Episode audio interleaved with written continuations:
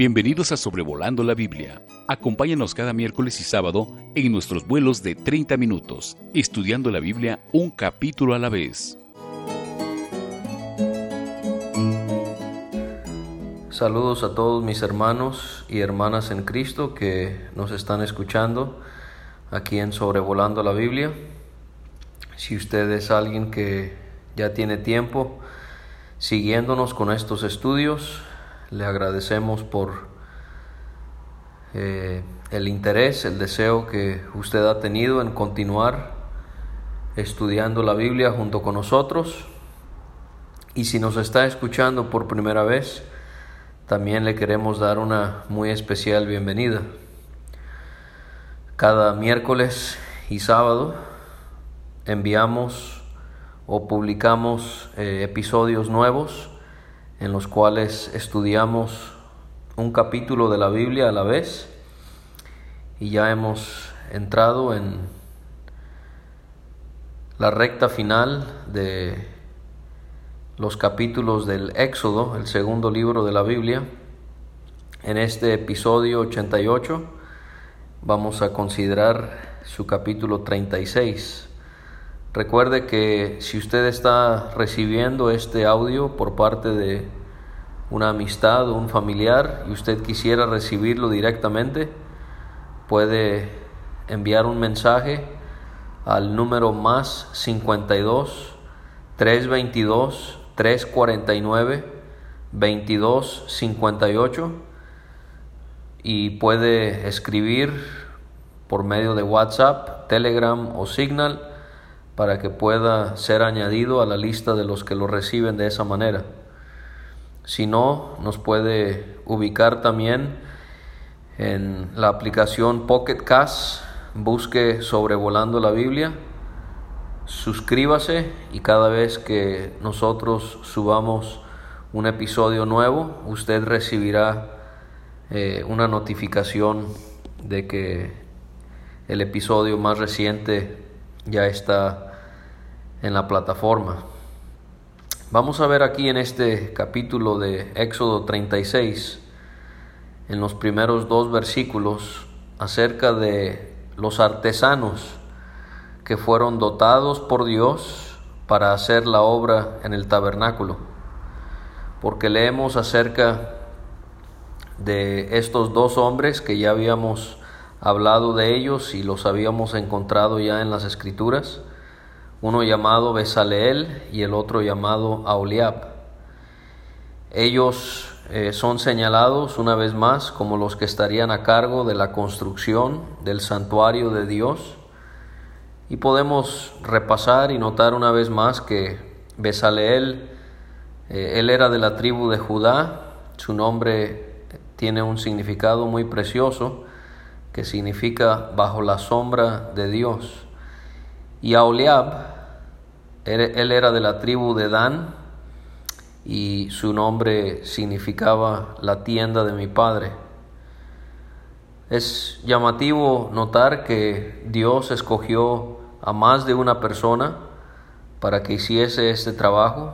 No solamente fueron Besaleel y Aholiab, sino que hubieron eh, hombres y también mujeres que estuvieron con esta responsabilidad de edificar, de construir, de elaborar cada detalle dado por Dios a Moisés en cuanto a su morada terrenal. Podemos aprender cómo es que nunca es lo ideal que haya una sola persona en la actualidad en la iglesia que esté encargada de todo, sino que todos Necesitamos el apoyo y la ayuda de otros hermanos. En la iglesia nosotros pertenecemos a un cuerpo donde cada miembro representa un creyente, un hermano, una hermana que tiene una función muy particular. También deberíamos de notar que debe haber imparcialidad en cuanto a responsabilidades siendo delegadas en la casa de Dios, porque por ejemplo Besaleel era de la tribu de Judá, pero Aholiab era de la tribu de Dan. Obviamente la tribu de Judá eh, tenía en cierta manera más importancia que la tribu de Dan, porque obviamente la tribu de Judá era conocida como la tribu de la, tribu de la cual eh, iban a provenir los reyes de Israel. Así que aprendemos la sencilla lección de que no importa de qué familia seamos, no importa qué apellido tengamos, Dios tiene una tarea para cada uno de nosotros. No debería de influir si hay un creyente que tiene años en una iglesia y también sus padres, sus abuelos, sus bisabuelos estuvieron allí. Eh, estaría mal darle prioridad, darle responsabilidad a alguien así, sencillamente por la familia de la cual proviene, y no dársela a alguien que quizás eh, es primera generación, eh, se ha convertido y ha mostrado ser fiel. Esas cosas no deberían de influir. Ellos, tanto Besaleel y Aholiab y todos sus ayudantes, eran considerados como siendo sabios de corazón, porque Dios les había dado sabiduría e inteligencia para hacer todo lo que iban a hacer. De manera que se asemejan a nosotros con los dones que Dios nos da para poder servirle a Él en la iglesia. Y cómo es que Dios nos va preparando y dando la habilidad para hacer la obra que Él quiere que hagamos. Pero también no solamente es que Dios nos da el don a través de su Espíritu, pero como vemos con todas estas personas que trabajaron en el tabernáculo, las cosas se tenían que hacer de la forma en la que Dios lo había mandado. De manera que no solamente debemos de delegar las responsabilidades para que otros ejerciten su don, pero ese don, ese servicio, cual, sea que fuese, siempre tiene que ser eh, operado, manejado dentro de lo que Dios ha asignado en su palabra y nunca fuera de lo que leemos en la Biblia y esto nos puede ayudar a nosotros en nuestro servicio a Dios. Debemos de ejercitar nuestro don, pero usarlo como Dios manda. Encontramos que Moisés, él llamó a Besaleel y a Oliab y a todos los demás que estarían involucrados en la obra, y se añade que Dios movió sus corazones para poder hacer esta obra. Por lo tanto, usted y yo pudiésemos tener el don para poder servir a Dios en alguna capacidad, pero si no tenemos el deseo, de poco nos va a servir el tener ese don. De manera que en el Señor está tanto el querer como el hacer y debemos de poder eh, descubrir cuál es el don, cuál es la habilidad espiritual que Dios nos ha dado, pero también debemos de tener el deseo de poder ponerlo en práctica para la gloria de nuestro Dios y también para la edificación de su iglesia. En los versículos 3 a 7 encontramos a Israel ofrendando materiales para la construcción del tabernáculo, eh, así fue como inició el tema del tabernáculo en el capítulo 25 de este mismo libro. Y vemos cómo Besaleel y Aholiab recibieron de Moisés todas las ofrendas que hacía el pueblo de Dios y estos dos varones recibían cada mañana los materiales que eran ofrendados. Precioso pensar en que Quizás la mayoría de estos materiales provenían de Egipto y lo que pudiera haber sido utilizado para adorar a dioses paganos, ahora va a ser utilizado para adorar y servir al único Dios vivo y verdadero. Estas ofrendas fueron de, carácter voluntario, de manera que no todas las ofrendas en el Antiguo Testamento eran restringidas a tener que ofrendar el diezmo, como pareciera muchos enfatizan. Muchas de las ofrendas bajo el antiguo pacto eran de carácter voluntario.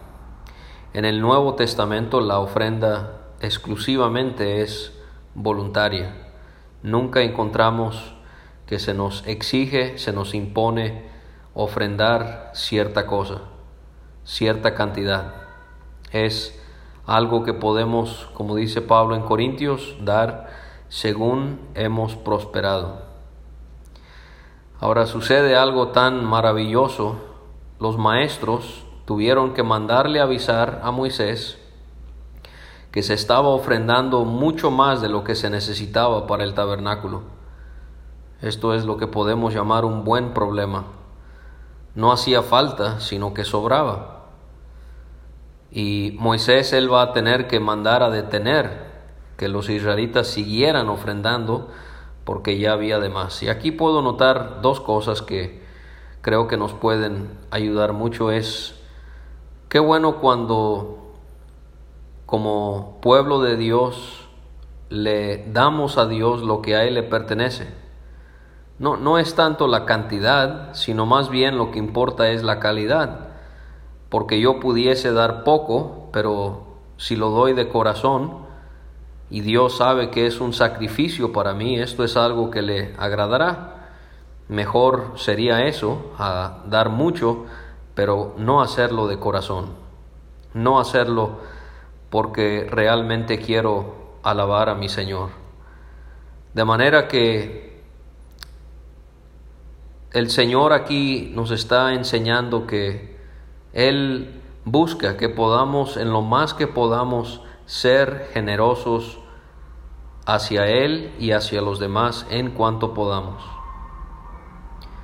La otra cosa que veo aquí es por parte de los líderes que están manejando todas, todas estas ofrendas que eran de mucho valor. Estamos hablando de piedras preciosas, de telas, cosas que valían mucho. Todo esto fue un sacrificio que hicieron las familias. Pero aquí veo en, en los maestros, en los que estaban a cargo de recibir las ofrendas, una honestidad y una transparencia que debería de caracterizar a aquellos que manejan las ofrendas. Hoy en día en las iglesias los hermanos deberían de saber cuánto hay y cómo es que se está utilizando eh, esa ofrenda que se recoge cada domingo, cada primer día de la semana. Debería de haber, como es en estos hombres, una honestidad y una transparencia. Del versículo 8 al 38 el tema cambia porque dejamos de ver la obra de estos hombres que son mencionados y otros que no son mencionados. También dejamos ya el tema de la ofrenda que traían los israelitas para ahora ver del versículo 8 al 38 las cortinas, cubiertas, tablas y velos del santuario. En el episodio número 78 sobre Éxodo 26 vimos este mismo tema que se menciona allí en ese mismo en ese capítulo también. En el capítulo 26 en el episodio 78 decíamos que nos íbamos a enfocar en la parte práctica o en entender la estructura, en entender la funcionalidad de cada una de estas cosas que son mencionadas y también le dábamos una aplicación eh, a nuestra vida diaria pensando en cómo cada uno de estos detalles nos puede eh, enseñar algo. Y habíamos dicho que cuando llegáramos al capítulo 36 en el cual estamos, eh, le daríamos un enfoque en cuanto a lo que todas estas cosas nos señalan acerca de nuestro Señor Jesucristo. Y eso es lo que queremos hacer, vamos a respetar lo que habíamos dicho y ahora sí enfocarnos no tanto en, lo, en el lado práctico, sino poder ver el lado cristológico y darle un enfoque cristocéntrico al tema de las cortinas cubiertas, tablas y velos en el tabernáculo. En cuanto a las cortinas, habíamos visto que habían dos cortinas y dos cubiertas. La primera era la cortina de lino y la cortina de lino por su color nos hablaría de la pureza, la perfección de nuestro Señor.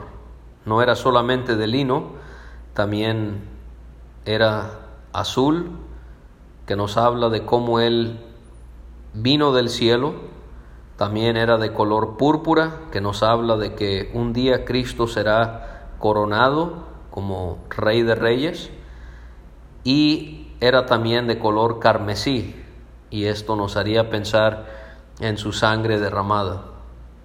Habíamos visto que las cortinas de lino, porque eran varias, no era una sola, sino que eran varias y que todas estas cortinas eh, eran unidas en dos grupos a través de lazadas de color azul que iban encima del velo que dividía el lugar santísimo del lugar santo del que vamos a hablar en unos momentos. Estas lazadas de azul, al estar encima del velo que separaba estos dos espacios en el santuario, y pensando en el lino representando la pureza de Jesucristo y también considerando que en el lugar santísimo era donde moraba Dios, quizás estas lazadas de azul nos representarían a Jesucristo como nuestro mediador y cómo Él trajo al hombre, a la humanidad, a nosotros, todo lo que hay en Dios. Como si fuera Cristo salió a donde estábamos nosotros para poder traernos este conocimiento tan pleno, tan completo de Dios, para que a través de Él, como vamos a ver, podamos entrar a ese lugar santísimo. Los corchetes o los ganchos eran de oro y estos ganchos o corchetes eran para enlazar las cortinas la una con la otra para formar el tabernáculo. Esto enfatizaría quizás el hecho de que Cristo es Dios. Las lazadas quizás nos hacen pensar en que Él como hombre vino para ser nuestro mediador, para traernos, acercarnos a Dios. Quizás los corchetes de oro nos hablarían de su deidad, del hecho de que Él es Dios, y por eso es que Él podía también ser nuestro mediador. Ahora, quizás deberíamos de detenernos allí y mencionar que cuando pensamos en las cortinas y en las cubiertas que le daban forma a esta carpa, a este tabernáculo, tendría que venir a nuestras mentes las palabras del apóstol Juan en su Evangelio capítulo 1 y versículo 14, donde dice él, aquel verbo fue hecho carne y habitó entre nosotros.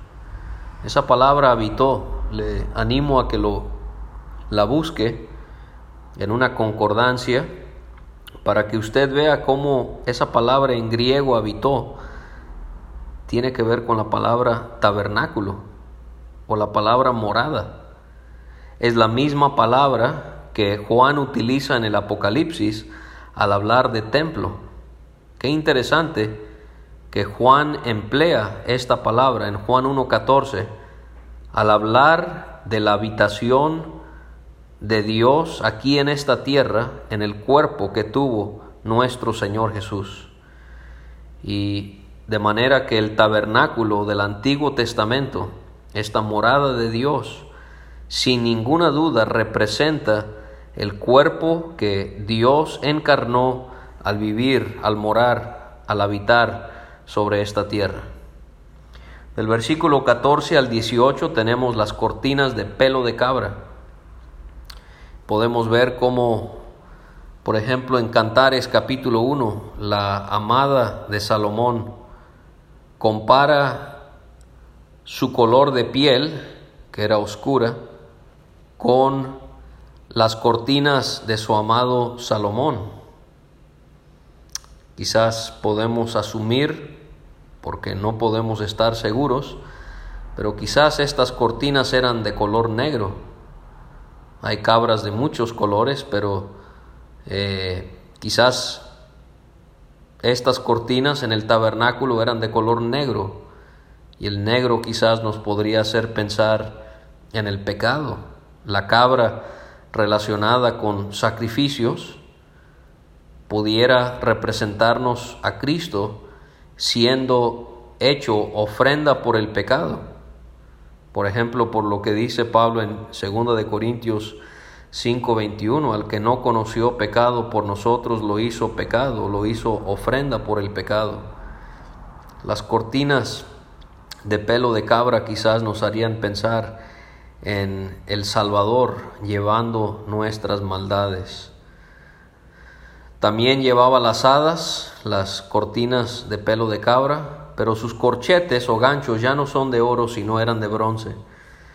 Y al ser este mismo material, el material con el que se hizo el altar que estaba en el atrio sobre el cual se sacrificaba, muchas veces eh, lo relacionamos con el pecado siendo juzgado, de manera que ahí hay otra relación en las cortinas de pelo de cabra con eh, la obra de propiciación que Jesucristo llevó sobre la cruz por nuestros pecados. En el versículo 19 se nos va a hablar acerca de la cubierta de pieles de carneros teñidas de rojo y también eh, la cubierta de tejones, que era la que estaba por encima de todas. El carnero nos haría pensar en la consagración de Jesucristo, porque leemos acerca del carnero de las el carnero eh, de la consagración eh, cuando el sacerdote era eh, entregado a Dios a su servicio, y quizás pudiéramos ver en esta cubierta la entrega de nuestro Señor, como Él cuando venía a este mundo, Él dijo, He aquí que vengo, oh Dios, para hacer tu voluntad, como en el rollo del libro está escrito de mí. Él en el huerto del Getsemaní en tres ocasiones, Él afirmó, no se haga mi voluntad, sino la tuya.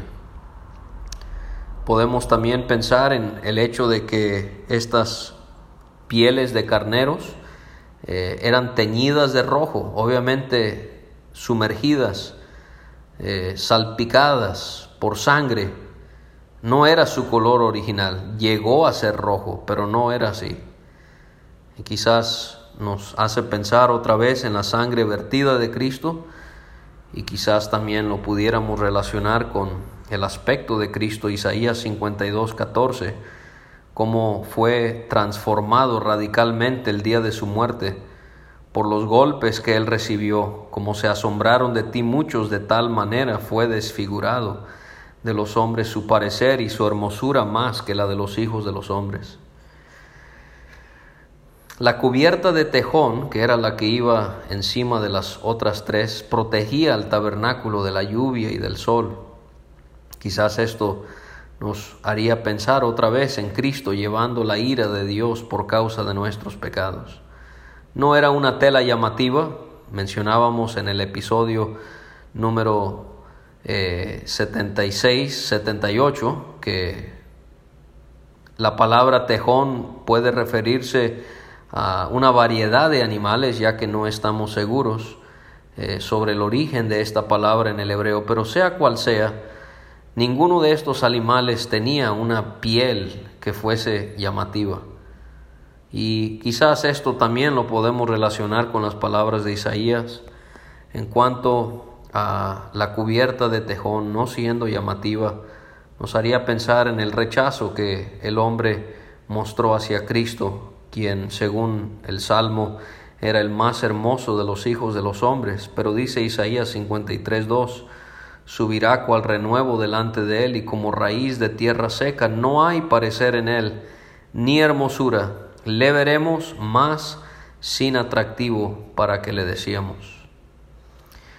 En los versículos 20 a 34, la sección más grande se va a enfocar en las tablas del santuario, con sus espigas, basas, gozne, barras y anillos. La madera de acacia nos señalaría algo acerca de la incorruptibilidad de nuestro bendito Señor, sin pecado, no hizo pecado, no conoció pecado, en Él no hay pecado. Y eso era muy importante porque un pecador no podía morir por pecadores, tenía que ser alguien que era completamente justo. Y la justicia y la perfección de Cristo la enfatiza el apóstol Juan en su primera carta. En primera de Juan 2.1, eh, él puede eh, hablarnos acerca de cómo eh, Él es el Jesucristo el justo, dice Él. Él también dice en el capítulo 2, pero en el versículo 29, si sabéis que Él es justo. Después en el capítulo 3 y versículo 3, Él nos dice acerca de los que se purifican a sí mismos, así como Él es puro. Y en el versículo 7, hijitos, nadie os engañe, el que hace justicia es justo, como Él es justo. Así que la madera de acacia, por ser una madera resistente a la corrupción, nos haría pensar en la perfección de nuestro Señor. La madera cubierta de oro enfatiza su deidad, madera por dentro, oro por fuera. Cristo 100% hombre, 100% Dios. Las tablas tenían que ser derechas. Así Jesucristo, completamente recto, no había nada chueco en él, nada en su carácter. Lo que él era en la vida pública lo era en la vida privada. Sus pensamientos, sus actos, sus intenciones, todo lo que él hacía y decía y pensaba, todo era recto, derecho. Las espigas que unían a dos tablas quizás nos pudieran hacer ver cómo hay dos verdades que son el fundamento de nuestra fe en Cristo, que son su muerte y su resurrección. Quizás no hablamos tanto como deberíamos de su resurrección y la realidad es que las dos van de la mano. Sin su resurrección, su muerte no nos pudiese haber beneficiado. Los, las espigas, estas uniones para dos tablas, quizás nos pudieran simbolizar su muerte y su resurrección. El tabernáculo en su estructura, porque eso es lo que tratan estos versículos 20 a 34, en sus esquinas iban dos tablas de manera diagonal para dar soporte. Y pudiéramos ver en Isaías 28 y en Primera de Pedro cómo Jesucristo es la piedra angular, esa piedra que da estabilidad y firmeza, la pudiésemos asociar con estas tablas que funcionaban como esquineros en el tabernáculo para darle eso mismo a esta estructura. El apóstol Pedro dice en su primera carta, capítulo 1 y versículo 6, He aquí pongo en Sión la principal piedra del ángulo, escogida, preciosa, y el que creyere en él no será avergonzado. Para vosotros, pues, los que creéis, él es precioso, pero para los que no creen, la piedra que los edificadores desecharon ha venido a ser la cabeza del ángulo. Las basas de plata sobre las cuales estaban todas las tablas, eh, la plata está relacionada con redención en el pago de las, de las expiaciones. Al ser censado el pueblo, se pagaba con plata para representar eh, redención, expiación, y de manera que quizás las basas sobre las cuales estaban las tablas nos harían recordar en la gran verdad que también nos presenta eh, el apóstol Pedro en su primera en su primer capítulo de su primera carta que nosotros fuimos rescatados no con cosas corruptibles como oro o plata, sino con la sangre preciosa de Cristo. Hemos sido redimidos por la sangre de Jesucristo. Los goznes o los anillos de oro, ellos no estaban a la vista pero tenían una función muy importante y quizás esto nos podría recordar acerca del hecho de que gran parte de la vida de Cristo aquí sobre la tierra fue oculta del hombre. No leemos acerca de ello en las escrituras. Por ejemplo, todos esos años que él estuvo en Nazaret y pensamos en cómo en un lugar tan desconocido, tan menospreciado, el Señor Jesús, de niño, de adolescente, de adulto, en cualquier momento de su vida, Él agradó a su Padre. Las barras de madera de acacia que estaban cubiertas también de oro iban por en medio de las tablas para también darle firmeza a la estructura. Esto quizás nos trae a la mente la gran verdad de que Cristo es el que nos une a todos y por lo tanto no deberían de haber divisiones o facciones entre nosotros, porque en Él somos uno solo. En los versículos 35 a 38 vamos a leer acerca de dos velos, uno que era el velo eh, exterior y otro que era el velo interior. El velo exterior hacía separación entre el atrio y el lugar santo y el velo interior hacía separación entre el lugar santo y el lugar santísimo. Ambos velos eran de azul, púrpura, carmesí y lino torcido. Los cuatro colores coinciden con el énfasis que dan los evangelistas sobre Cristo. Por ejemplo, el azul podría ser el Evangelio de Juan, quien escribe de la procedencia celestial de Cristo.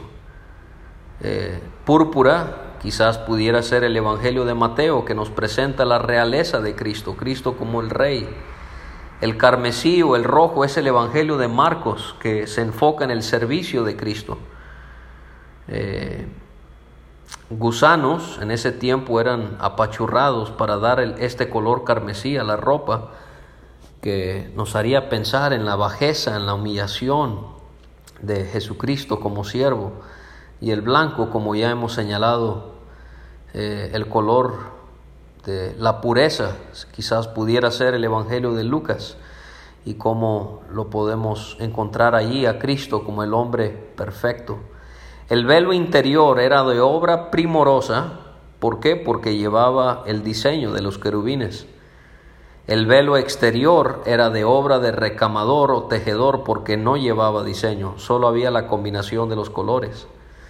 Y qué precioso es pensar en ese velo interior que llevaba los querubines, esos querubines que también estaban sobre el propiciatorio, que estaban también en la cortina de arriba y estaban sobre este velo, habla del interés que los ángeles siempre mostraron en la vida de nuestro Señor Jesucristo.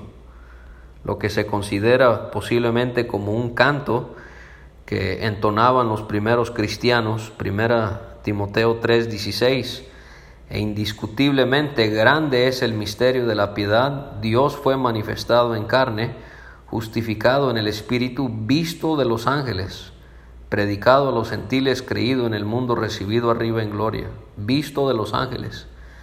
Encontramos siempre un interés muy especial de los ángeles en nuestro bendito Señor.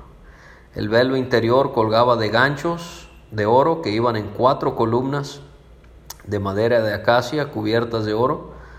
Estas columnas tenían basas de plata Mientras que el velo exterior colgaba de ganchos de oro que iban sobre cinco columnas, estas columnas tenían basas de bronce. Y encontramos esto otra vez, como entre más nos alejamos de la presencia de Dios, los materiales van disminuyendo en su valor.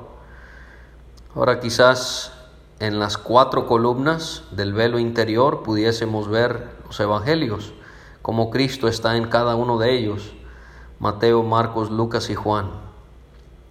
El velo exterior que colgaba de cinco columnas, quizás pudiésemos ver ahí lo que estamos haciendo en estas semanas, en estos meses, viendo a Jesucristo en los cinco libros de la ley, Génesis, Éxodo, Levítico, Números y Deuteronomio.